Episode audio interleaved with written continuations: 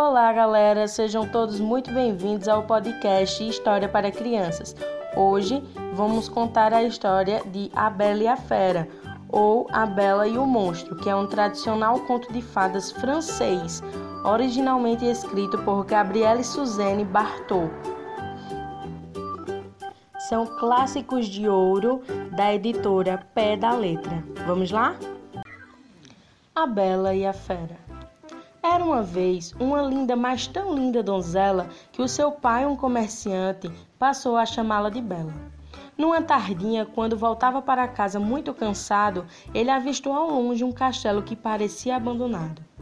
A noite estava chegando e tudo escureceu. O homem exausto, perto do castelo, adormeceu.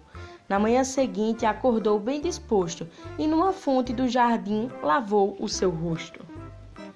Naquele mesmo jardim apanhou uma linda rosa e ouviu o rosnar de uma fera furiosa. Por ter apanhado essa rosa do meu jardim, o senhor também terá um terrível fim.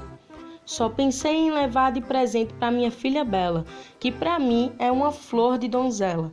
Preso no castelo, o comerciante pôs-se a se implorar para que sua filha pela última vez se encontrar. A fera o deixou ir e em casa ele chegou entristecido. Logo contou para a filha o que tinha acontecido. Bela com o pai voltou e para a fera foi explicar que o pai era idoso e que ela ficaria presa em seu lugar.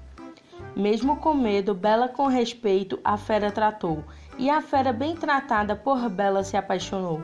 Chegou até mesmo a pedi-la em casamento, mas Bela só queria amizade no momento. Certo dia, bela curiosa, a fera foi perguntar: Por que me mantém presa neste lugar? E a fera respondeu do seu nobre coração, que vivia muito triste com tanta solidão. Com saudades do pai, Bela pediu à fera permissão para visitar o seu amado pai que vivia na solidão. O pai ficou muito contente ao ver a filha chegar, mas depois de alguns dias, Bela teve de voltar. Quando ela chegou ao castelo, foi logo a fera procurar. A fera estava doente, muito triste a lamentar. Comovida com a sua dor, Bela o abraçou e o beijou, e a fera que era feia num príncipe se transformou. Bela ficou espantada ao ver tanta beleza. A fera virar príncipe foi uma grande surpresa.